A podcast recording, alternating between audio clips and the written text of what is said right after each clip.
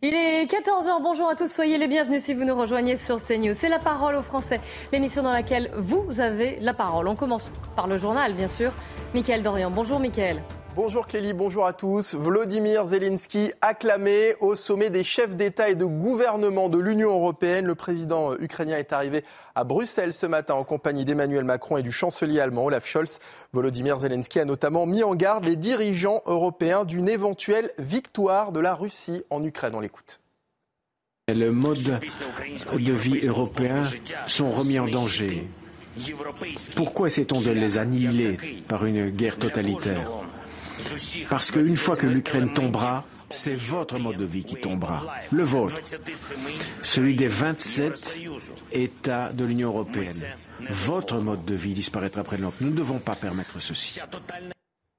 À 25 ans de prison ferme requis dans le procès d'un vaste trafic de euh, cocaïne jugé aux assises de Douai. En 2017, 1,3 tonnes de cocaïne avaient été saisies dans le port du Havre avec 445 kilos de résine de cannabis. Sandra Buisson, vous êtes sur place. Ce matin, durant le réquisitoire, l'avocat général s'est élevé contre les dénégations et les minimisations des accusés présents, puisque l'un d'eux est en fuite. Racontez-nous. Oui, ce ne sont pas de petits logisticiens, de petits maillons, des sous-fifres que vous avez à juger, a lancé le magistrat à la cour, mais des opérateurs volontaires rentrés dans le trafic de cocaïne par pur appât du gain. La peine la plus haute, vous l'avez dit, 25 ans de prison et 500 000 euros d'amende a été requise contre Dion Mendy, celui que l'accusation voit comme le commanditaire, celui pour qui la drogue était sortie du port, celui qui activait les équipes mais qui nie tout. Ensuite, il y a le tri Mohamed Melal, Karim Djemel, Youssef Boukari, Sardi, euh, trois hommes qui minimisent leur implication selon l'avocat général. Ils sont l'épicentre de ce dossier qui avait permis euh, la saisie d'une tonne 3 de cocaïne en 2017 et près d'une demi-tonne de cannabis. L'avocat général a requis 22 ans de prison et 500 000 euros d'amende contre Mohamed Melal, qui n'est certes pas un chef de cartel, a reconnu l'avocat général, mais qui est celui qui a les contacts, qui noue les alliances, euh, qui recrute et qui Coron. Quant à celui qui se qualifie lui-même de roi du port, Louis Bellassène, 56 ans, qui est toujours là, qui sait tout et qui peut tout, répète le magistrat, comme acheter le silence pour 5 000 euros ou débloquer d'un coup de téléphone la sortie du port d'un chargement de drogue. L'avocat général requiert à son encontre 20 ans de prison et 500 000 euros euh, d'amende euh, pour lui qui est, euh, selon l'avocat général et selon les éléments donnés par l'enquête, le superviseur, celui qui fixe le prix. Ces sommes versées pour corrompre les opérateurs du port. Au procès, cet accusé a peiné à justifier son train de vie somptuaire. Il a tout nié. Il est arrivé avec ses secrets, a conclu le magistrat. Il repartira avec. Merci beaucoup Sandra Buisson en direct de la cour d'assises spéciale de Douai. Dans le reste de l'actualité, la situation dans les EHPAD, loin d'être résolue, à Oraison dans les Alpes de Haute-Provence, les personnels soignants d'un établissement euh, dénoncent le manque d'effectifs quotidiens, une situation telle que dans cet établissement, ce sont les familles qui doivent régulièrement venir pour servir le dîner à leurs proches. Le reportage est signé Stéphanie Rouquier. C'est une grève inédite dans cet EHPAD d'Oraison. Les personnels soignants se mobilisent car depuis plusieurs mois, ils constatent une dégradation de leurs conditions de travail. Par vacation, quatre aides-soignants sont au poste pour 80 pensionnaires. Ce qu'on n'est pas assez en fait. Ben, par exemple, une douche par semaine. S'il manque quelqu'un, ben, la personne n'est pas douchée pendant deux semaines. Voilà, donc ça, ça réduit à deux, trois douches par mois. Euh. Alors, face au manque d'effectifs, des familles viennent tous les soirs pour faire dîner leurs proches. La femme de Daniel vit ici depuis six ans. Ben, je suis tous les soirs, pratiquement. Toute seule, elle ne peut pas manger. Non. Quand je ne suis pas là, je ne sais pas ce qui se passe. Je, pense, j'espère que le personnel se met en quatre pour euh, nourrir, euh, donner à manger aux, résidents. Mais, ils, ils sont que quatre. Daniel débourse tous les mois 2100 euros pour l'accueil de sa femme. Les personnels encadrants déplorent cette situation, mais affirment que la direction de l'établissement public n'est pas fautive et qu'il faudrait que l'État débloque plus de moyens. Près d'1,9 million de spectateurs sont déjà allés voir Astérix et Obélix, l'Empire du Milieu, dans les salles de, cinéma. Annonce faite par le réalisateur Guillaume Canet sur son compte Instagram une semaine après sa sortie. Astérix et Obélix a réuni 1, 882 686 entrées. Score exceptionnel pour un film français. Il s'agit du 20e meilleur démarrage de tous les temps pour un film français. Allez, dans un instant, Clélie Mathias pour la parole aux Français. Mais juste avant, un mot de sport avec la victoire hier soir de l'OM face au PSG. Votre programme avec les déménageurs bretons, des déménagements d'exception. On dit chapeau les bretons. Information sur déménageurs-bretons.fr. Après plus de 10 ans sans succès au Vélodrome face au PSG, l'OM brise sa série noire, qualifiée pour les quarts de finale de la Coupe de France. L'ailier turc très en vue provoque un pénalty à la demi-heure de jeu, faute de Sergio Ramos. Alexis Sanchez délivre les 65 000 Olympiens. Sergio Ramos rattrape son erreur, un partout à la pause. Les deux équipes s'observent ensuite 10 minutes, mais le pressing intense de l'OM paye. La recrue hivernale Malinowski peut s'illustrer dans son exercice fétiche. Comme la saison passée, Ramos et les Parisiens sont éliminés dès les huitièmes de finale. C'était votre programme avec les déménageurs bretons. Des déménagements d'exception. On dit chapeau les bretons. Information sur déménageurs-bretons.fr. Et de retour sur le plateau de la parole aux Français, je suis accompagnée d'Yvan Rioufol. Bonjour, bienvenue. Jean Gary également avec nous. Bonjour. Et Jean-Christophe Couvi, qui est secrétaire national d'unité SGP Police. Soyez tous les trois les bienvenus. On vous donne la parole dans l'émission La parole aux Français. On va parler des problèmes de squat, de squat de, de résidence, de maison, d'appartement. Ça vous est peut-être déjà arrivé. C'est beaucoup plus fréquent qu'on ne le croit. Nous sommes en ligne avec Gérald et Audrey Oberweiss. Bonjour. Bonjour. Vous êtes un couple de, restaurateurs et vous allez nous raconter votre histoire qui est assez incroyable. Que s'est-il passé? Vous aviez une maison en Vendée, elle a été squattée. Pendant combien de temps? Est-ce qu'il s'agissait d'une résidence secondaire ou de votre résidence principale? Racontez-nous un peu, expliquez-nous ce que vous avez vécu, j'allais dire le cauchemar que vous avez été vécu, que vous avez vécu.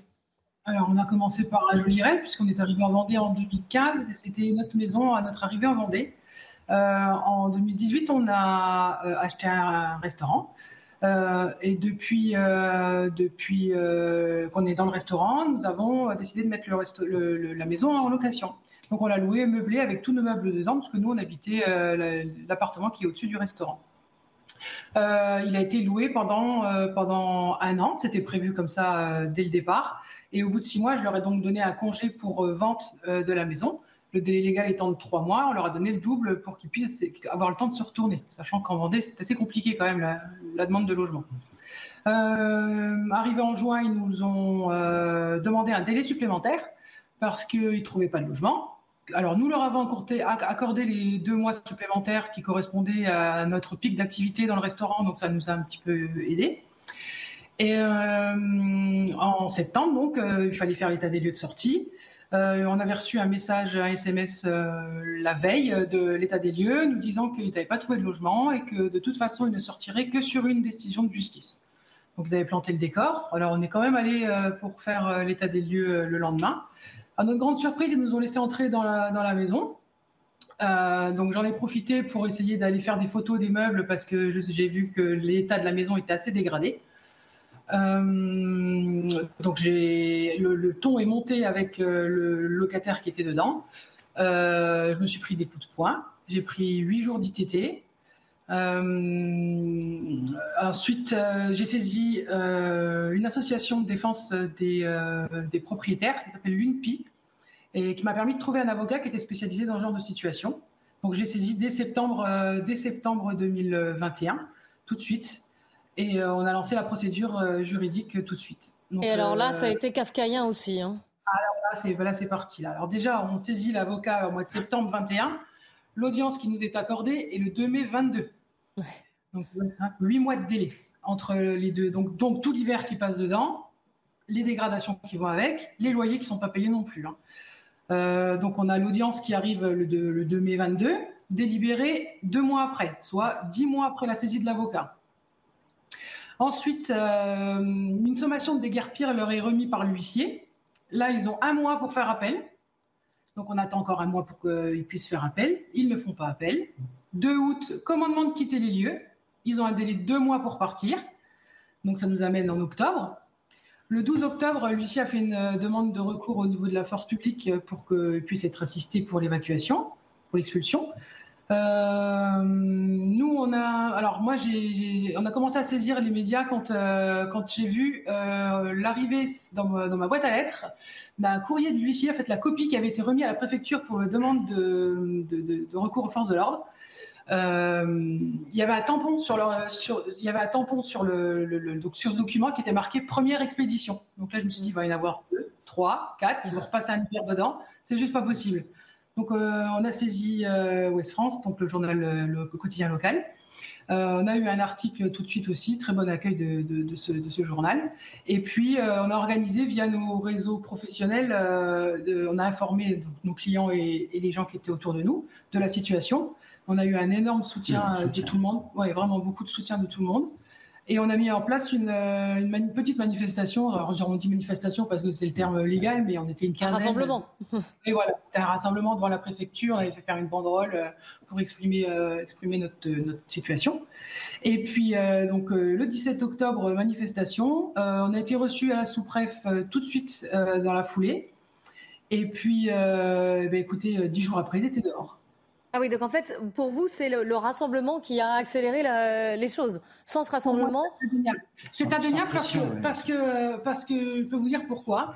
Parce que euh, j'avais une discussion avec mon huissier, justement, quand il a fait la demande de recours à la force publique au mois de, donc mi-octobre, en lui demandant si j'allais, on avait une chance de, de, se faire, euh, de, les voir expulsés avant la trêve hivernale, donc du 1er novembre.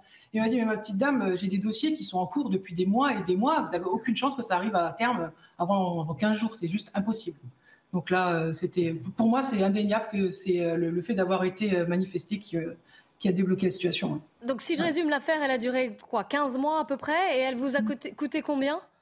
De votre poche, hein, vraiment ah ouais, alors tout frais entre les loyers perdus, les procédures judiciaires, les, les, les, opérations de nettoyage aussi, je crois que vous avez eu du mal à remettre en état la maison voilà, mais on n'est toujours pas en état. Ça, on a récupéré en décembre et c'est toujours pas en état. On est dedans en basse saison, on est ouvert que le week-end et donc euh, on, confie, on, est toute la semaine dans la maison pour la nettoyer parce que c'est juste pas possible. Pour ne pas la vendre comme ça, c'est pas possible. Et on a jeté nos affaires et les leurs. Oui.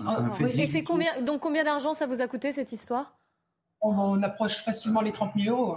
Ah oui, d'accord. Et quel était le, je peux vous demander quel était le profil de, ces squatteurs? Est-ce que c'était des gens qui étaient, qui vous semblaient réellement dans le besoin, réellement pauvres? Est-ce qu'ils avaient une famille, des enfants? Comment?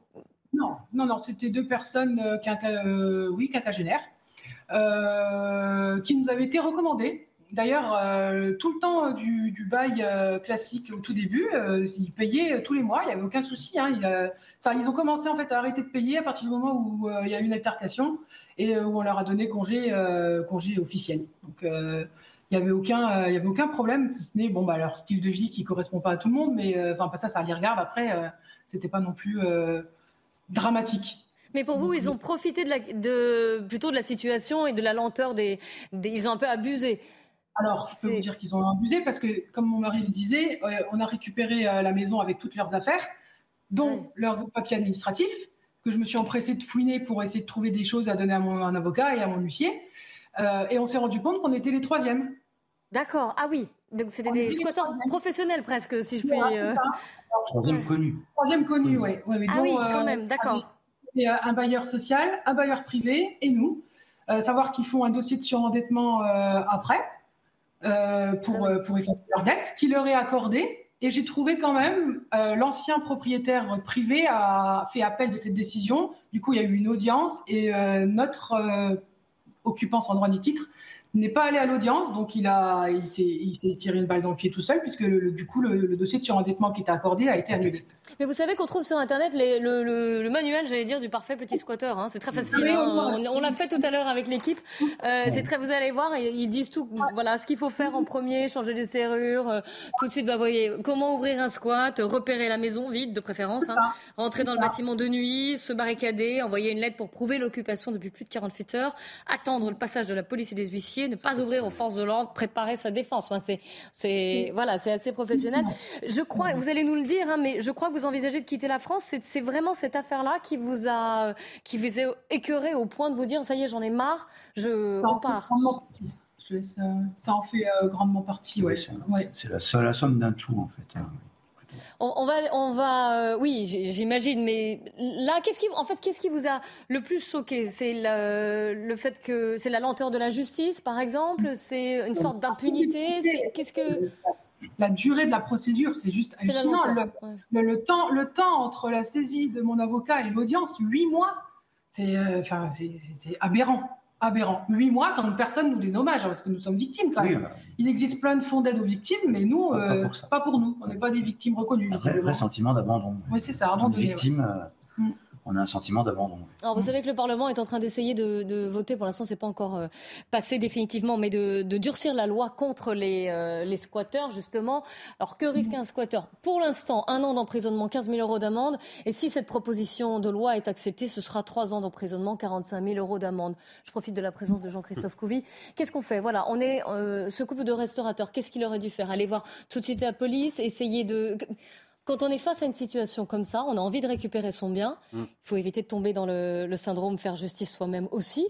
J'imagine que c'est arrivé et vous avez des policiers qui sont intervenus pour euh, départager euh, euh, comme ça des personnes. Mais quel est, quel est le réflexe qu'on doit avoir?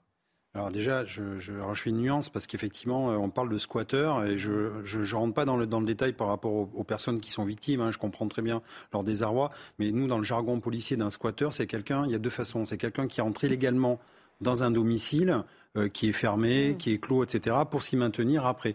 Et donc là, il y a une procédure particulière avec le préfet. On a 48 heures pour faire appel, etc. Bon. Et là, c'est quelqu'un qui est rentré légalement dans un, dans un, avec un bail, avec un bail et qui se maintient euh, euh, jusqu'à jusqu'à la fin de, de, de, qu'il soit vraiment expulsé. Donc en fait, il y a des recours et, effectivement, après, il y a tout un système où on perd du temps, on gagne du temps même pour pour éloigner le recours avec la trêve hivernale, etc. Un squatteur, un vrai squatteur, par exemple, il n'y a pas de trêve hivernale d'argent. Ah non, moi je, le comprends. Enfin, je veux dire, on est dans un système aujourd'hui où effectivement, euh, alors il faut nous, moi en tant que policier, je suis obligé de respecter la loi. Encore une fois, je renvoie toujours non pas vers les juges parce que les juges, eux, euh, ils ont aussi un temps imparti, c'est-à-dire que on le voit sur d'autres dossiers, ils peuvent pas j'allais dire, tout juger en temps et en heure parce qu'ils n'ont pas les moyens ni l'agenda. En revanche, effectivement, c'est le législateur. C'est le législateur qui doit se pencher sur ces problèmes-là parce que derrière, il y a des problèmes d'argent, parce qu'il y a des gens qui font banqueroute, il y a des gens qui tombent dans, dans, le mmh. burn-out, dans, dans, enfin voilà, qui, qui, dans la misère euh, parce qu'ils ont voulu à un moment donné investir un petit peu d'argent pour, pour, pour leur retraite. Et puis, euh, il y a d'autres personnes qui abusent, puisqu'ils connaissent un peu le droit et qui connaissent les faiblesses de notre droit, surtout. C'est les faiblesses de notre droit et qui en abusent et qui profitent et qui sont des, des serial squatteurs entre guillemets. Voilà, et, euh, et c'est ça qui est, qui, est, qui est dramatique, qui est dramatique en fait.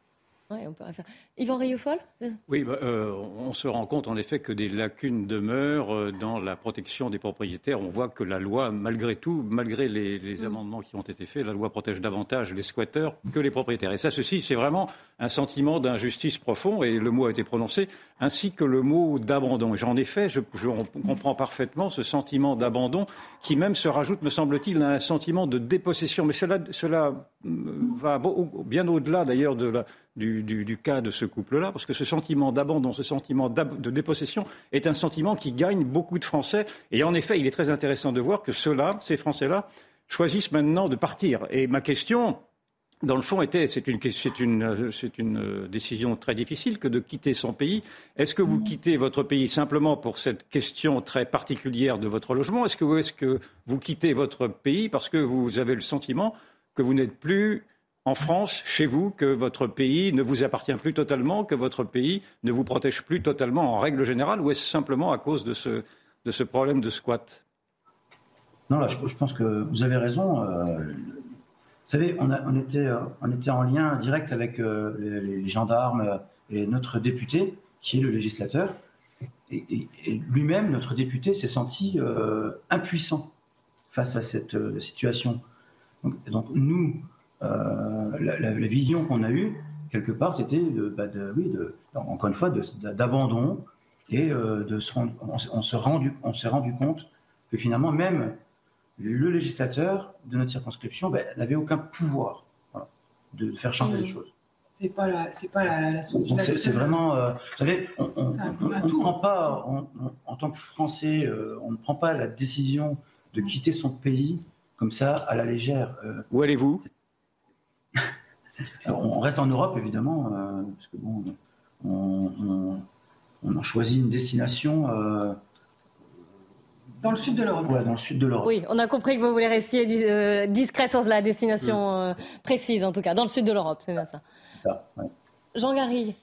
Non, oui, le, mot est lâché, qui est l'impuissance publique. Hein. c'est ça qui me semble aujourd'hui très, très marquant. Je voudrais dire aussi que là, on n'a pas affaire à, ce, ce couple-là qui, qui, qui, qui, sont des victimes. Ce sont des, des Français euh, comme vous et moi, des, des Français moyens. C'est pas euh, une grosse société qui posséderait un, un, immeuble dans lequel euh, des, des, squatteurs auraient choisi de s'installer. il, faut rappeler la question du mal logement en France aussi, c'est une autre question. Voilà, hein, et il y a eu toute une période, il y a quelques années, où il y mm. avait une sorte, j'allais dire, de noblesse du squat. Euh, le cinéma, les arts en général exaltaient euh, les, squatteurs et euh, parce que ça mettait l'accent effectivement sur les problèmes de logements sociaux, de, de, mal logement, oui, qui existent encore une fois, hein, qui sont. Mais là, en l'occurrence, il y a tout mm. simplement un couple qui est victime et puis il y a des délinquants. Et on voit, parce que ce sont des délits qui ont été euh, euh, mm. commis par, euh, par les personnes qui ont occupé ces, ces indûment ce, ce, logement. Et on voit bien que les lenteurs de, de la justice, les, les, la complication, la complexité aussi des, des, du maquis juridique font que ben, finalement les délinquants ont été plus mieux protégés que les victimes. Et c'est ça qui et, et ça, ça je pense qu'aujourd'hui ça choque énormément de, gens et je voudrais dire évidemment euh, toute ma mon amitié euh, à, ces, à, ce couple qui euh, voilà et qui, qui, qui, est conduit à partir à cause de ça. Jean-Christophe Couvi. Oui, bah, effectivement, nous policiers, enfin, je, je on, on, voit ça souvent, même tous les jours, quotidiennement, et ça nous peine parce qu'en fait, on est impuissant. On est impuissant parce que c'est un conflit que la justice doit trancher. On est dans un État démocratique et on sait que ça prend du temps. Et en fait, le juge, il est là pour trancher un litige. Voilà, il fait pas du social, il doit pas faire de social. Normalement, il doit trancher un, litige entre la société et donc les personnes qui abusent aussi de la bienséance pardon, de la société. Et on voit bien que c'est un mal euh, j'allais dire purement français. Moi, j'ai une amie euh, qui est, est d'origine néo-zélandaise, euh, qui était venue travailler en France, qui, qui travaillait à l'ambassade de Nouvelle-Zélande à Paris, et qui a été victime comme ça de squatteurs, où les, les gens à Saint-Denis, elle avait acheté un petit truc pour, pour sa retraite, mais les gens étaient rentrés avec un, j'allais dire des, des faux documents.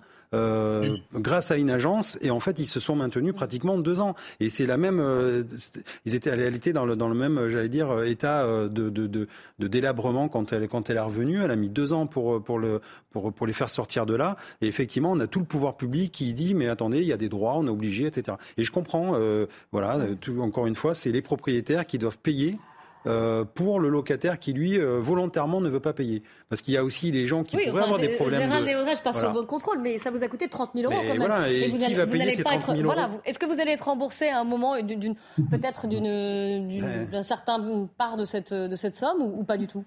On a rendez-vous avec l'huissier euh, la semaine prochaine pour débattre du fait de la nécessité ou pas de, de, de, de, continuer à la faire et d'essayer d'avoir quelque chose. Mais, non, mais je pense que voilà, je pense c'est peine perdue, à mon, sens, c'est peine perdue. C'était déjà, enfin, leur affaire était déjà verrouillée et ils savaient déjà très bien ce qu'ils allaient faire et euh, ils, sont, bien au courant euh, du déroulement et de comment faire pour pas être embêtés.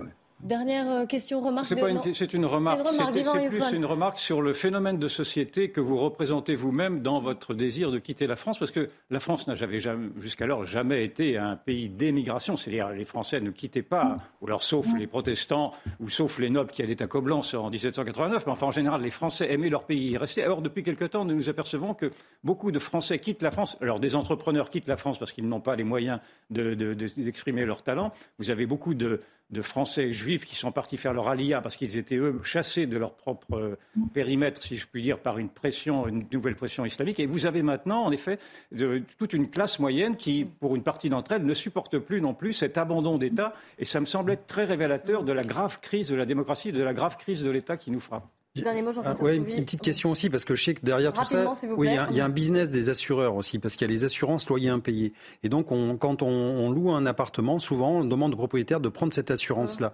Et, donc, c'est pour savoir si déjà ces gens-là avaient, enfin, avaient pris une assurance loyer impayé. Et même, le problème des assurances, c'est que quand on a cette assurance-là, on n'est pas sûr d'être euh, non plus euh, indemnisé. Parce qu'il toujours, voilà. Mais non, mais c'est parce que des fois, ça, il faut, il faut, je veux dire, respecter ah, un certain ordre, un certain, voilà. Et donc, il y a un vrai business là-dessus. De, de devoir partir en, pub, comme on dit. Euh, Gérald et Audrey, est-ce que vous aviez souscrit une assurance? Non, mais pour, les, raisons qui ont été évoquées, c'est que c'est euh, tellement compliqué après euh, de percevoir des loyers. Et puis on avait loué pour un an. Non, puis on avait un garant. Oui, on avait un garant. Ah oui. Puis on était parti que pour une location d'un an, donc pas d'intérêt. Donc le garant, lui, a fait jouer son rôle l'année du contrat, enfin, le délai du le temps du contrat. ouais. si on fait appel au garant après qu'ils aient continué à être dedans, ça reconduit le bail. Ils sont plus expulsables. Ah. Ah. Merci beaucoup, en tout cas, c'est fou, c'est vraiment les méandres, le maquis, vous disiez le maquis juridique. Merci beaucoup euh, à Gérald et Audrey d'avoir témoigné. On vous souhaite euh, bonne chance dans votre nouvelle vie à l'étranger alors. Et on se retrouve, nous, juste après la pub, on parlera de la précarité étudiante. Vous savez qu'il y a une proposition de loi euh, socialiste aujourd'hui pour généraliser à tous le repas à 1 euro. Pour les étudiants, hein, bien sûr, mais tous les étudiants. A tout de suite. Il est 14h30 sur CNews. Avant de reprendre notre émission, on fait un point sur l'actualité. Michael Dos Santos. Seront décisives en Ukraine. Déclaration de Charles Michel. Le président du Conseil européen a appelé les 27 pays membres à répondre aux besoins d'armement de Kiev. C'est le moment de ne pas trembler, a-t-il ajouté en présence du président euh, ukrainien Volodymyr Zelensky. La France va débloquer 12 millions d'euros pour la population syrienne, une aide qui ne change pas l'approche politique envers le régime de Bachar el-Assad, souligne le ministère des Affaires étrangères. Selon une agence de notation, les dégâts économiques pourraient atteindre plus de 3 milliards et D'après le dernier bilan, 17 500 personnes sont décédées suite au séisme en Turquie et en Syrie. Et puis une nouvelle journée de grève et de manifestation le 7 mars prochain. Plusieurs sources syndicales l'ont confirmé à l'AFP. À cette date, les vacances scolaires seront terminées. Le projet de réforme des retraites débattu au Sénat. Le lendemain, un autre mouvement aura lieu. Il sera lié à la Journée internationale des droits des femmes. Et je suis toujours en plateau avec euh, Jean Garrigue et Yvan Ayefol. Et nous sommes en ligne avec euh, JR Aving. Bonjour. Bonjour, merci beaucoup pour cette invitation. Eh ben, merci à vous de témoigner. Vous êtes étudiant, vous êtes président de l'association Copain, c'est une association d'étudiants pour les étudiants. Euh, vous êtes euh, présent dans, enfin, de l'association dans sept villes, dont Paris, Marseille, Angers. Vous allez nous décrire un peu mieux ce que vous faites. Mais si je résume, vous faites des distributions de nourriture, de vêtements, de produits de première nécessité, même des fournitures euh, scolaires aux étudiants. Pourquoi on vous a invité à témoigner aujourd'hui? Parce qu'il y a une, une proposition de loi dans le cadre de la niche du Parti socialiste, c'est comme ça qu'on l'appelle. Aujourd'hui, l'Assemblée va examiner une proposition qui vise à généraliser les repas à 1 euro pour les étudiants. Vous savez que euh, pour les boursiers, c'est déjà le cas, ils peuvent en profiter. Mais là, les socialistes voudraient généraliser cette aide à tous les étudiants parce que la précarité étudiante, hélas, ne reflue pas. Alors, on aimerait vous entendre. Vous, déjà, vous-même, vous êtes étudiant, vous avez quel âge? Je peux vous demander qu'est-ce que vous étudiez?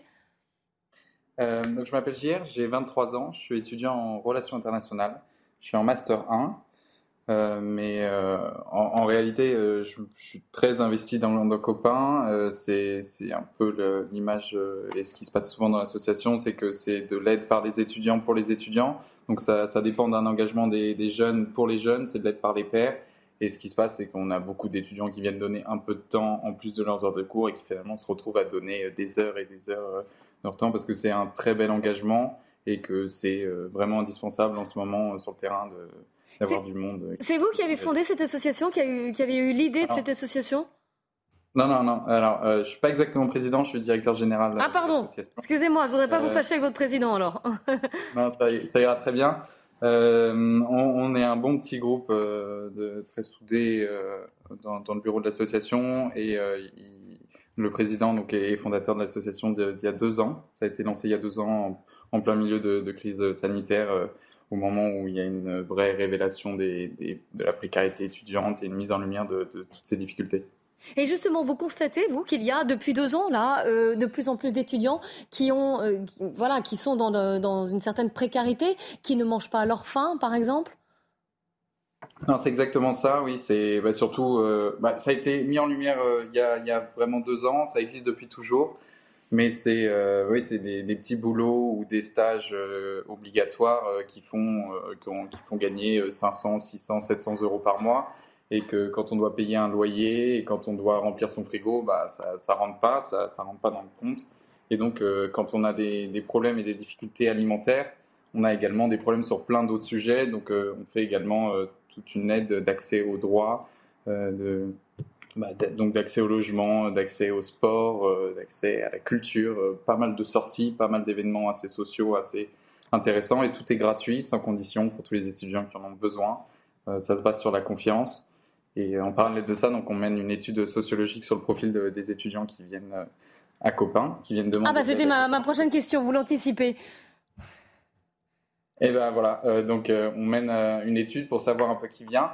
Et donc ça nous donne un profil d'étudiants bah, ultra précaires et en grande partie non boursiers qui ont, besoin de nos aides dans, dans, toutes les villes où on est présente et dans les villes à venir parce qu'on est sursollicité un peu sur tout le territoire. Une question au plateau d'Yvan Rioufol. Est-ce que vous avez une idée du profil géographique de, de ces étudiants précaires? Est-ce qu'ils sont principalement parisiens, comme on pourrait peut-être le croire, ou est-ce qu'il y a la même, les mêmes conditions aussi difficiles dans, dans les provinces?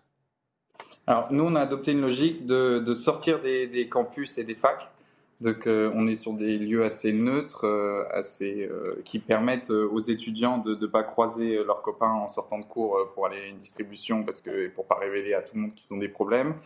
Et puis surtout pour pouvoir accueillir tout le monde, qui, viennent d'universités ou d'écoles privées. Donc on, on, est par exemple présent dans Paris en, en hypercentre pour pouvoir accueillir des gens qui viennent des quatre coins, de, enfin des étudiants et des jeunes qui viennent des quatre coins d'Île-de-France. Euh, je pense que la question d'Yvan Rieffol, c'était vraiment est-ce que les problèmes que vous voyez, donc par exemple à Paris, où il y a une forte communauté euh, étudiante, est-ce que vous les voyez aussi dans d'autres villes en, en, région, des plus petites villes? Je, cite, je, je, disais en vous présentant que vous étiez également présent à Angers. Là aussi, vous constatez une, une précarité étudiante très forte? Ouais, ouais ben j'allais venir justement, oui. Donc cette grosse précarité, elle est bien sûr ultra visible dans des grandes métropoles comme Paris, Marseille, euh, Lille, Lyon, mais on la retrouve également dans des plus petites villes euh, comme euh, Angers. On a ouvert également, on a fait des distributions à Laval. Dès que dès qu'il y a des étudiants, qu'il y en ait 4000 ou 50 000, il y a toujours une, partie qui est, précaire, qui, est, qui a des difficultés à terminer chaque mois et qui a donc besoin d'aide, peu importe la localisation géographique. Alors, je donne la parole au, au professeur Jean Garry. ben, je voudrais d'abord féliciter euh, ce, ce, jeune homme parce que je trouve que c'est, ça fait partie de, d'initiatives qui sont vraiment à, l'honneur, à la gloire de, cette génération dont souvent on dit que bon, elle est un peu désenchantée, désabusée. Là, pour le coup, euh, voilà, une très belle initiative. Et puis, je voudrais euh, justement euh, rebondir sur cette, ce questionnement sur les, les, zones géographiques et, les villes qui sont touchées, puisque j'étais enseignant à l'université d'Orléans et que j'ai vu effectivement au moment de, de la, du Covid, hein, de la crise sanitaire, apparaître des associations spontanées comme ça, alors beaucoup moins importantes que celles que, dont s'occupe euh, ce, ce, ce, monsieur. Euh, Copain, elle s'appelle. C'est Copain parce que Copain. Copain, euh, alors COP1, le chiffre. Hein. D'après ce que j'ai lu, euh, Copain rayonne maintenant sur plusieurs mmh. villes. Hein. C'est, c'est quelque, ça devient quelque chose de vraiment euh, massif, malheureusement, malheureusement. Et j'ai vu effectivement de quelle manière, eh bien, des, des, des, dizaines et des dizaines d'étudiants devaient avoir recours à, ce, à, cette, à cette assistance, à cette aide. Alors c'est vrai qu'il y a eu des, il y a eu des choses qui ont été faites depuis le Covid par le, le, le gouvernement, les gouvernements successifs, hein, pas sous, sous Macron, euh, une aide spéciale de 100 euros, etc. Mais c'est insuffisant. Et... Mais ce que vous constatez, vous qui côtoyez quand même des étudiants ouais. euh, quasiment tous les jours, ouais. est-ce que vous avez l'impression que Enfin, au-delà même de la période du Covid, il y a une précarité étudiante qui n'a cessé d'augmenter ces peut-être oui. 10, 15 dernières années Oui, et moi je l'ai, je l'ai surtout euh, aperçu à partir de, du temps de, de, travail, ou du temps plutôt euh, de, non universitaire auquel devaient se, se, consacrer les étudiants. Je veux dire par là que pour payer leurs études, de plus en plus, ils sont obligés de faire des petits boulots mmh. euh, chez McDo et ailleurs, pour pas faire de, de publicité, euh, un peu partout, et, ça, ça leur mange de plus en plus de temps. C'est-à-dire que pour survivre, au détriment de leurs études. pour survivre au détriment de leurs études. Et ça, c'est un, un, des, un des gros problèmes vraiment qui touchent les, les étudiants. Des efforts sont faits, par exemple euh, dans la région euh, Centre-Val de Loire où était mon université, euh, on les aidait par exemple pour avoir du matériel informatique. La région faisait, a fait un effort, etc. Mais moi, j'ai constaté que de plus en plus, mais peut-être les trois quarts, voire les, les 9 dixièmes de mes étudiants étaient obligés de travailler à côté de leurs études. Et ça, c'était moins vrai il y a quelques années. Ah, c'était moins vrai il y a quelques années. Et là, ça ne va pas s'arranger avec la hausse des coûts de la vie. Yvan Riofol, avant de vous redonner la parole, JR. Oui, une question. Est-ce que vous envisagez de faire de, ces, de cette précarité étudiante un motif de contestation? J'ai entendu par exemple Louis Boyard hier ou avant-hier accuser l'université d'affamer, c'était ses mots, d'affamer les étudiants, et il a même invité tous les étudiants à aller bloquer les universités. Donc on voit bien que ce thème est instrumentalisé, en tout cas par la France insoumise, par l'extrême gauche. Est-ce que vous êtes sensible à ces appels? Alors euh, nous, on est vraiment euh, une association donc euh, indépendante et partisane. on s'éloigne un peu de, des, habituels syndicats étudiants qui, mènent des actions également sur le terrain contre la précarité étudiante. Donc on, ne mène pas de, politique générale de l'association sur, le territoire et dans nos antennes. Donc on, ne répond pas spécialement aux, différents appels politiques. Euh, ce qu'on fait surtout, c'est un constat de terrain, de euh, bah, regarder ce qui se passe à tel endroit, regarder ici, regarder qui en a le besoin. Il se trouve qu'il y a beaucoup plus de femmes qui viennent euh, à nos distributions. Voilà, des, ce genre de constat et qu'on fait ensuite remonter à travers beaucoup d'activités de plaidoyer aux, aux, différentes oreilles qui veulent bien nous écouter, donc que ce soit à l'Assemblée, que ce soit au Sénat et que ce soit dans le ministère. Le, ticket restaurant est à combien pour l'instant pour un, étudiant normal? 4 euros à peu près. 3,50 euros, 4 euros, hein, c'est ça? Je dis pas de bêtises. C'est 3,50 euros euh, le, prix d'un repas en restaurant universitaire. D'accord. Mmh. Euh, mais, vous savez que, juste, un, petit, un petit chiffre, il y a à peu près un tiers des 19 euh, ou des 18-35 ans qui sautent un repas, en général le repas de midi. Ils sont obligés de sauter le repas de midi. C'est un chiffre énorme. Mais je crois, que, je crois qu'à l'association Copain, vous avez fait une étude où vous disiez que 56% des gens que vous voyez autour de vous, là, qui vous donnaient des, des paniers repas, avouaient ne pas manger à leur faim. Je parle sous votre contrôle, JR, c'est bien ça? Oui, oui. Alors je pense que c'est des stats justement que les, chiffres que vous ressortez qui viennent exactement de notre étude. Euh, alors c'est une étude qui est menée sur les bénéficiaires de copains, donc euh, les étudiants qui mhm. viennent demander de l'aide et qui sont donc en situation de précarité. Mais c'est oui euh, une majorité qui saute des repas, qui saute des, pas, des repas assez souvent et, beaucoup qui sautent le petit déjeuner. C'est pour ça qu'on lance des actions aussi de distribution de petit déjeuner, de viennoiserie, en partenariat avec des boulangeries. Euh, de, bah, bah, ce, repas est important et surtout quand on se lance dans une journée d'études, mmh. y aller le ventre vide, c'est assez difficile. Et alors justement, comment on peut vous aider? Comment vous obtenez les paniers repas, la nourriture que vous distribuez? Comment, comment ça se passe? Alors, on travaille en réseau avec des associations historiques comme les banques alimentaires.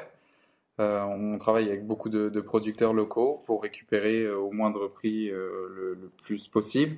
Mais là, on a besoin, bah, on est toujours bien sûr à la, recherche de dons, mais on a besoin aussi d'engagement des jeunes, d'ébullition de la société, de, de vrais mouvements de s'engager et de lutter contre bah, les précarités des uns et des autres. On verra si la proposition de loi pour les repas à 1 euro généralisés dans les restaurants universitaires passe aussi ou pas. Une dernière question, vraiment rapide, Yvan euh, Dans mes souvenirs d'étudiants, euh, nous, étions très souvent, et moi le premier, euh, nous complétions nos, petits revenus par des petits boulots. Est-ce que le, recours aux petits boulots est encore quelque chose qui est possible pour vous ou est-ce que cela devient également compliqué? C'est toujours très important, enfin, en, termes de, quantité. Il y a énormément d'étudiants qui ont un, petit job à côté, mais c'est des questions euh, un peu plus larges d'égalité des chances, parce que ça veut dire donc euh, moins de temps pour réviser, moins de temps pour travailler mmh. ses mmh. études. Et donc, euh, c'est les, étudiants qui ont le plus de revenus ou le, plus grand capital mmh. qui peuvent mener à bien leurs études, réussir le mieux, avoir ensuite les meilleurs masters possibles et donc les meilleurs jobs en sortie d'études.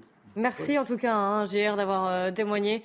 Et merci pour tout ce que, ce que vous faites. Encore une fois, on salue l'initiative et si on peut vous aider. Donc, c'est copain COP 1. Merci à vous. Autre problème dont on parle euh, fréquemment également, c'est notamment à la suite du livre de Victor Castanet qui a mis en, en lumière les défaillances dans le système Orpea.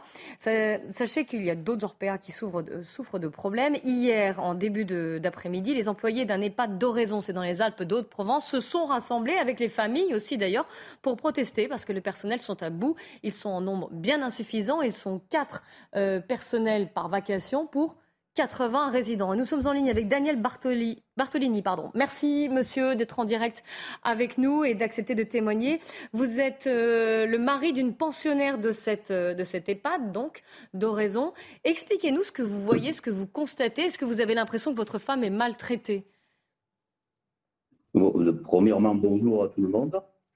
Euh, oui, je suis l'époux d'une personne qui est hospitalisée en EHPAD. Euh, je ne peux pas appeler ça de la maltraitance parce que le personnel fait le maximum de ce qu'il peut faire. Euh, donc il n'y a pas de maltraitance, simplement il y a un manque de, personnel. Et ça c'est flagrant. Euh, mon épouse est là depuis octobre 2016. Et depuis octobre 2016, on voit un peu le manque qui se, qui se propage de plus en plus et ça se traduit par quoi? C'est-à-dire qu'au lieu d'avoir. Euh, il n'y a pas, y a pas de, de douche euh, régulière, fréquente, il y a des problèmes de, pour assurer les repas, il y a des problèmes d'attente quand euh, les pensionnaires se font mal. Bah, concrètement, comment ça se traduit? Quels sont les, impacts que ce manque de personnel peut avoir? Déjà, pour mon épouse, c'est quelqu'un qui a eu Alzheimer et qui a eu un AVC en plus. Donc, elle parle très peu, deux, trois mots, après le reste, c'est des balbutiements. Donc, elle est sur un fauteuil roulant et elle est, dépendante pour tout. Donc, elle a une protection pour euh, ses besoins. Euh, elle ne peut pas se lever. donc, euh, elle a besoin du, du, personnel qui prend en charge quotidiennement c'est pour sa vie, pour chaque instant. Donc, on lui donne, on la lève le matin, et si c'est possible, on lui donne une douche, mais c'est pas toujours possible parce que des fois, il manque du personnel. Donc, euh, il arrive qu'un agent ait 18 douches le matin à faire. Donc c'est énorme. Hmm. Euh, quand c'est quelqu'un qui peut se bouger tout seul, donc c'est assez facile. Et lorsque c'est quelqu'un qui est sur un fauteuil roulant, qui est impotent, euh, il faut le lever, le, lever de son lit déjà, le mettre sur le fauteuil roulant pour l'apporter jusqu'à la douche, le lever de la douche pour mettre sur, du fauteuil roulant pardon, pour le mettre sur la chaise pour qu'il ait une douche. Donc ça c'est assez, c'est assez compliqué, c'est assez long. Et euh, bien souvent, lorsqu'il manque un personnel, eh ben, la douche est reportée à la semaine suivante. Ouais. Euh, et je crois que vous-même, vous êtes obligé d'aller euh, d'aller lui apporter le repas, lui donner le repas en fait tous les, tous les jours, tous les soirs. Oui, par manque de, personnel. Donc on, veut, on aide le, personnel qui est présent et qui fait son maximum.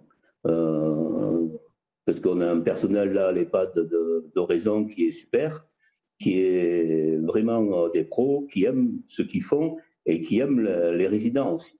Donc on, on veut euh, les aider le maximum que l'on peut faire.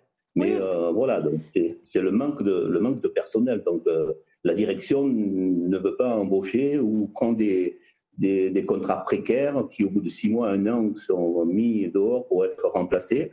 Et euh, le, problème, il est là, parce que personne ne veut venir travailler avec un, contrat précaire.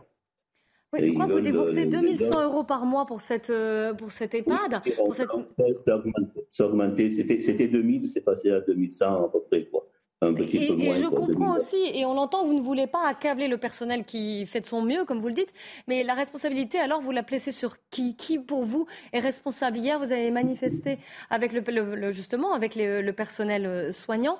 Vous en appelez à qui pour venir en aide? Ben, on a fait une lettre, le collectif des familles de, la maison de retraite de, des Tilleuls a fait une lettre qu'il a fait parvenir à, à l'ARS du 13, l'ARS du 04 à la mairie d'Oraison, parce que le maire d'Oraison est le président du conseil d'administration de, l'EHPAD, et au directeur de l'EHPAD, pour euh, demander à ce qu'il euh, y ait un changement, c'est-à-dire à ce qu'il euh, y ait plus de personnel. Donc il faut dire qu'il y a 80 résidents, il n'y a que 4 aides-soignants. Ben oui, on le comprend tout de suite, mathématiquement ça saute aux yeux, oui. Donc, et il y a 18, euh, personnes, 18 résidents qui sont comme, euh, à peu près comme mon épouse, qui ont besoin mm. euh, d'être assistés pour, pour manger. Donc, et le soir, le midi, il y a un peu plus de personnes qui font manger parce qu'il y a deux animatrices qui sont là et ils, passent, ils donnent du temps pour aussi faire manger les résidents. Mais le soir, les animatrices sont plus là. Elles terminent leur, service vers 17h, 17h30. Donc les repas pour les personnes dépendantes commencent à 18h. Pour les personnes valides, c'est 19h. Donc entre 18h et 19h, il faut arriver à faire manger les personnes dépendantes.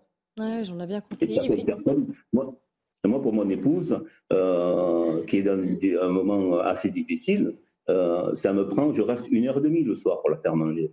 Ah Donc euh, j'essaie petit à petit de passer une cuillère après l'autre.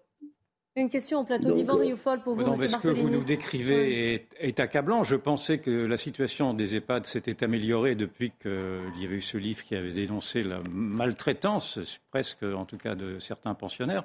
Mais ma question, j'ai cru comprendre que vous étiez maintenant contraint vous-même de venir le soir donner à, faire dîner votre épouse. Mais donc c'est un, une situation qui s'est aggravée ou est-ce que auparavant il... Ça s'est aggravé. Pardon, vous dites? Ça s'est aggravé. Oui, ça, s'est aggravé parce que. Oui, parce qu'il y a plus de, résidents qui sont dépendants. Ah oui. Et ah le, personnel n'a pas augmenté. Et il, manque combien, a priori, il manquerait combien de personnel et qui finance ces personnels? Ben, Je pense que c'est l'EHPAD qui doit financer Ça n'est pas de public. Ah, c'est un public. Et il faudrait combien de personnel en plus? Moi, je pense que le soir, deux personnels en plus seraient euh, ah bien. D'accord. Avoir six, six personnes euh, qui soient là le soir pour euh, euh, aider euh, si personnel, quoi. Je pense que ça serait déjà bien. Jean Garrigue en plateau? Alors, euh, moi, il se trouve que je fréquente régulièrement un EHPAD dans lequel quelqu'un qui m'est proche, malheureusement, est depuis quelques années, j'allais dire hospitalisé, puisqu'il est médicalisé, où je vois effectivement les difficultés rencontrées, notamment pour les, personnes qui ont besoin d'une assistance quasi, quasi constante, les, les personnes atteintes d'Alzheimer. Ce n'est pas le cas de la personne que, que je vois, qui, est ma mère pour tout dire. Euh, mais euh, je vois aussi effectivement dans un EHPAD euh, qui est privé d'une part et qui est plus cher que celui que fréquente la, femme de ce, de ce, monsieur, je vois aussi des difficultés de personnel soignant. Alors d'abord, hmm. difficultés pour les recruter, hein, parce qu'il faut bien le dire, ce qu'on appelle les Français de souche euh, répugne un peu et rechigne à exercer ces professions qui sont très difficiles. C'est quand même très très compliqué de s'occuper de, de, vieilles personnes. Euh, il y a un manque de formation aussi. Euh, on voit bien qu'il n'y a pas de formation psychologique, par exemple. Or, c'est très important le volet psychologique pour s'occuper de, de, vieilles personnes comme ça, qui sont en plus dans, une forme d'enfermement, de, rupture avec tout ce qu'ils ont vécu euh, euh, auparavant. Et puis un manque de personnel, euh, mmh. effectivement. Je le répète, y compris dans, des établissements un peu plus, on va dire, haut de gamme, entre guillemets, il manque du personnel et vous avez en général deux aides-soignantes pour un étage où il va y avoir 40 personnes. Euh, c'est pas possible. Qu'est-ce que vous envisagez de faire, monsieur, euh, si les choses ne, bougent pas à la suite de votre manifestation d'hier? Ben, J'espère que, ça va, bouger. Le, directeur qui est là part à la retraite. Il va y avoir un nouveau directeur qui va gérer deux EHPAD. Donc celui de la ville de Lémé euh, et puis celui de Raison qui sont séparés à peu près d'une petite vingtaine de kilomètres. Donc je pense que ça va bouger avec la nouvelle direction. Euh, j'espère du moins. Et puis, bon, je pense que le courrier que nous avons fait à l'ARS va aussi porter du fruit. Hmm. Voilà, donc euh, bah, il faut savoir que les, que l'EHPAD embauche 60% de contractuels qui sont en contrat précaire. En tout cas, on l'espère, euh, pour vous, pour votre femme. Et un grand merci d'avoir d'avoir accepté de témoigner, de nous avoir raconté ce que, ce que vous vivez et la situation que, que vous vivez, vous et, et, votre femme. Merci beaucoup, monsieur. Merci à vous. On se retrouve à. Euh, vous aussi, on se retrouve après, juste après le journal de, 15h. On parlera de, cette euh, jeune femme. Elle, s'est fait voler son vélo. Elle l'a retrouvé sur un, site de vente en ligne. Elle a appelé les policiers, elle a piégé son voleur. Euh, pour l'histoire, c'est juste après le journal de 15h. A tout de suite.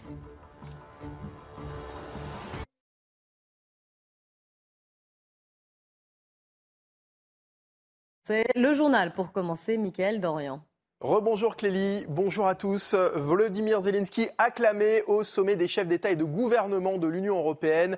Le président ukrainien est arrivé à Bruxelles ce matin en compagnie d'Emmanuel Macron et du chancelier allemand Olaf Scholz. Il a notamment réclamé des aides supplémentaires aux dirigeants européens. On l'écoute.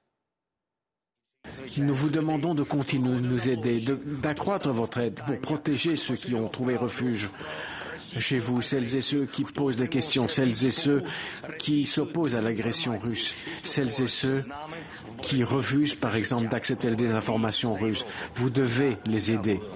C'est une question de vie, de mort et d'Europe. Merci. Et direction à présent la cour d'assises de Paris. On part retrouver Noémie Schulz où se tient actuellement le procès d'Essia Boularès, suspectée d'avoir volontairement mis le feu à son immeuble de la rue Erlanger dans le 16e arrondissement de, de Paris. Noémie, ce matin, le voisin de l'accusé a été entendu. C'est sa porte qui a pris feu euh, en premier le soir du drame. Oui, comment ce qui aurait pu être un simple conflit, conflit de voisinage s'est transformé en horreur absolue. C'est ce que la Cour tente de comprendre depuis ce matin. Le soir des faits, Quentin, elle, un jeune pompier de Paris de 22 ans qui doit passer un examen le lendemain, ne supporte plus le bruit en provenance de l'appartement de sa voisine. Et Siabé a mis la musique à fond. Elle chante. Quand il lui demande de faire moins de bruit, euh, la situation s'envenime. Insulte, menace de mort, sale pompier de merde. Quentin, elle, explique qu'il panique enfermé dans son studio. La police intervient une première fois. Mais sa voisine, se souvient-il, redevient calme, toute mielleuse. La bac repart, les cris reprennent. Quentin quitte alors l'immeuble. En bas, il croisait Siabé et tout de suite reconnaît une odeur familière. Je ne pouvais pas remonter à mon appartement quand j'ai senti le gaz. Je me suis dit qu'on allait tous y passer, tente de justifier ce jeune homme qui assiste alors impuissant à l'intervention complexe des pompiers dans cet immeuble de fond de cour. Il tente de réanimer une voisine qui s'est défenestrée. Depuis, il a connu la dépression. Il a dû abandonner son rêve d'enfant d'être pompier car il ne supportait plus d'intervenir sur des incendies et il porte un regard très sévère sur l'accusée, totalement lucide, manipulatrice. Ce soir-là, elle n'était pas une pauvre petite femme malade. Elle savait très bien qu'elle allait nous faire périr en faisant cela.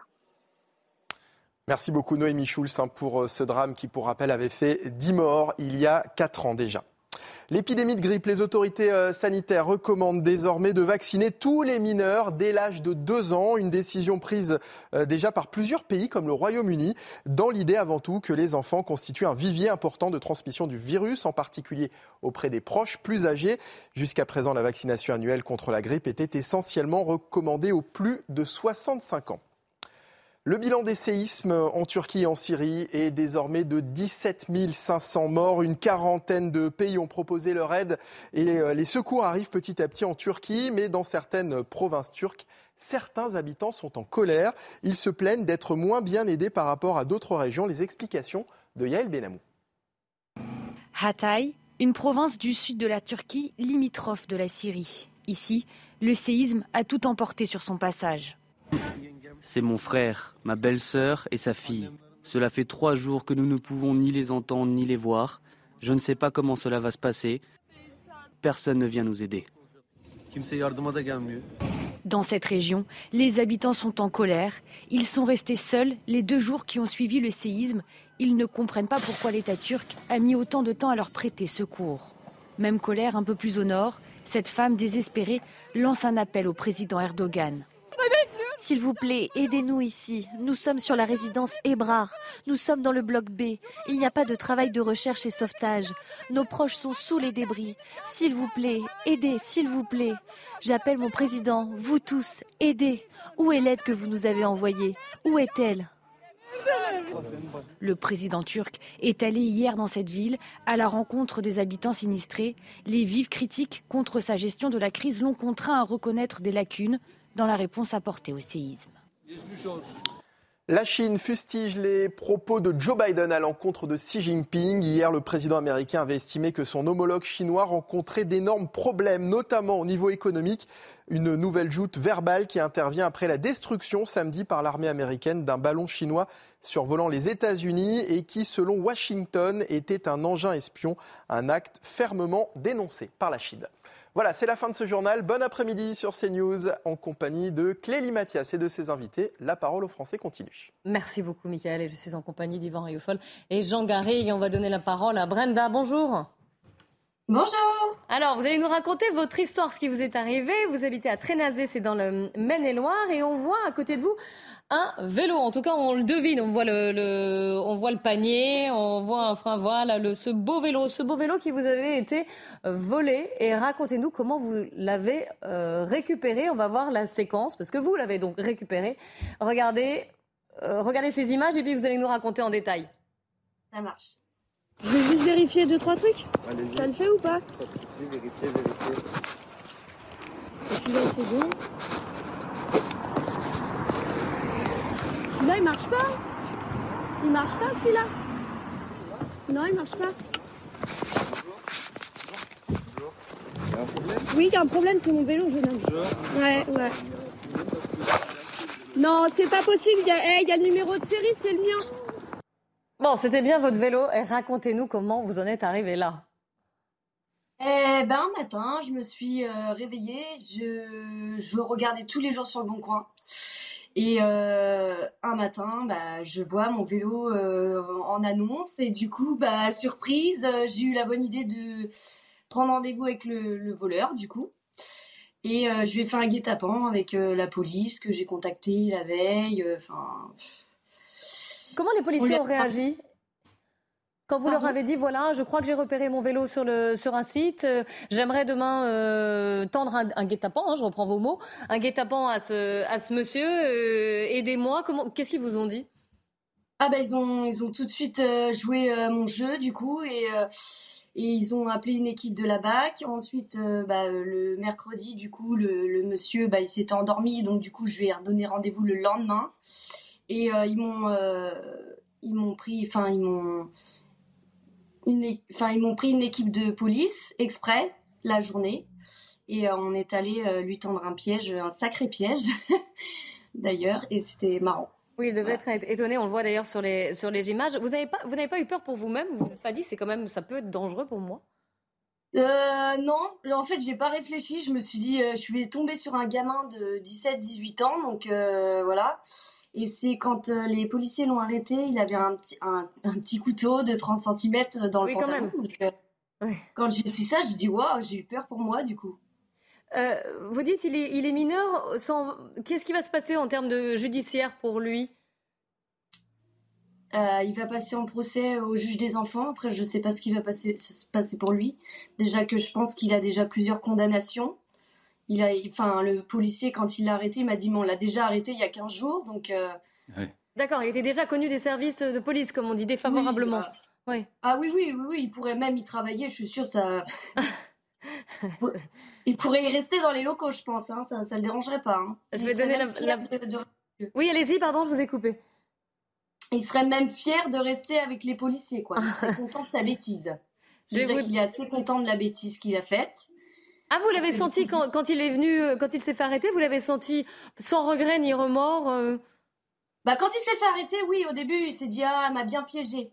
Et puis, quand il est sorti, du coup, de, de garde à vue, euh, on habite dans le même quartier, donc les gens sont venus me voir euh, tout de suite en me disant, ah, j'ai recroisé le petit, euh, ah, ben, il est content de sa bêtise, il raconte à tout le monde qu'il a fait le buzz sur Internet. Donc, il est content, quoi, en fait. Et personne ne le punit, personne, il y a personne qui, euh, qui réagit, et moi, ça me. Je me demande où sont les parents, des fois, en fait.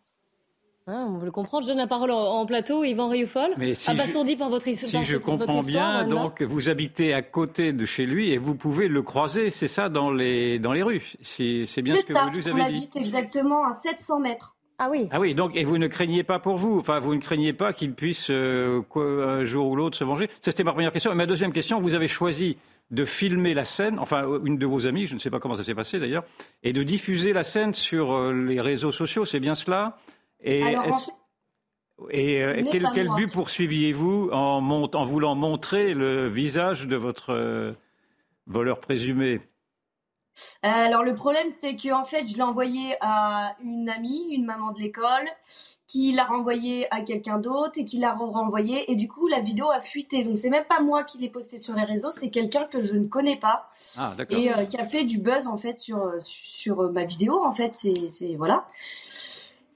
Et Et là, la première question d'Yvan Rioufol, c'est est-ce que vous ne craignez pas euh, pour vous, en fait, en recroisant ce, ce jeune homme, voilà, quasiment, Ah. euh, qui habite à 700 mètres de, de chez vous Je, franchement, euh, non. Je, je pense que euh, si euh, je le recroise, je pense que je lui sauterai dessus, je pense. Faites attention Ouais, quand même. S'il vient m'attaquer, je pense que je, je, je ferai au mieux pour me défendre, quoi. Et puis ça aggraverait son cas, donc euh, j'ai envie de vous dire, euh, tant pis pour lui. Jean Garrigue, en plateau. Euh, moi, je voudrais féliciter Super Brenda pour son, son courage et son ingéniosité.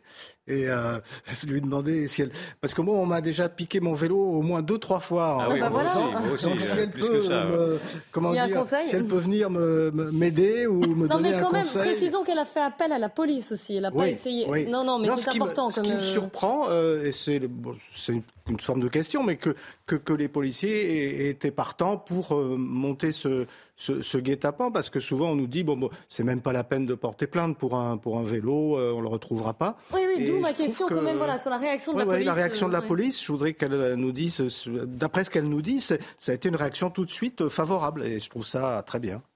Bah, en fait, je n'aurais pas trop laissé le choix, quoi. D'accord. C'est-à-dire que vous Ah avez non, mis la pression aux policiers?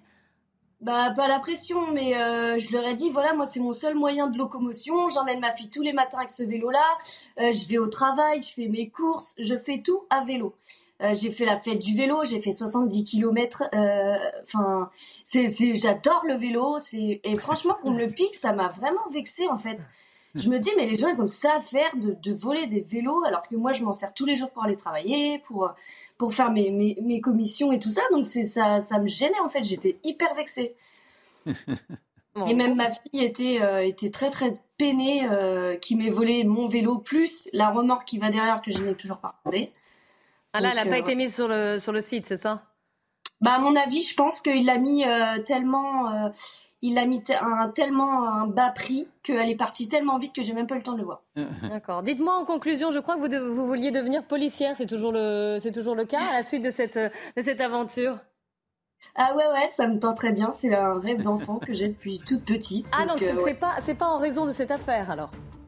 Bah, c'est un rêve d'enfant. Moi, je regarde beaucoup toutes les enquêtes et tout. J'adore. Je suis passionnée par ça. Et en fait, bah, ça me passionne. Et je suis un peu. En plus, je suis, euh, je suis assez. euh, Je persévère. dans ce les que je qualités, fais, moi, donc, je euh, Jean Garry dit que vous avez des, Ouais, les qualités pour être, pour devenir policière. je confirme. C'est sûr. Et, et Yvan, le confirmer. Donc on vous le souhaite de le devenir, en tout cas. Je vais tout faire. Merci beaucoup d'avoir euh, témoigné aujourd'hui dans la parole française sur CNews. Merci à vous. Faites attention quand même à, à vous-même. hein. Il n'y a pas de souci. Bah, Le quartier Merci l'a repéré maintenant. Voilà. Merci à vous de nous avoir suivis. Merci à Jean Garry et à Yvan Rioufol. On se retrouve demain dès 14h. En attendant, c'est euh, Nelly Denac et ses invités qui prend le relais pour 90 minutes info. Elle va revenir sur ses problèmes de, de squat et le maquis. Et C'était quoi votre expression, Jean Garry Maquis juridique. Le maquis juridique, voilà. Euh, très bonne expression que je vais essayer de, de, de, de me- de- d'utiliser de nouveau. De vous Merci à vous. bon après-midi à tous.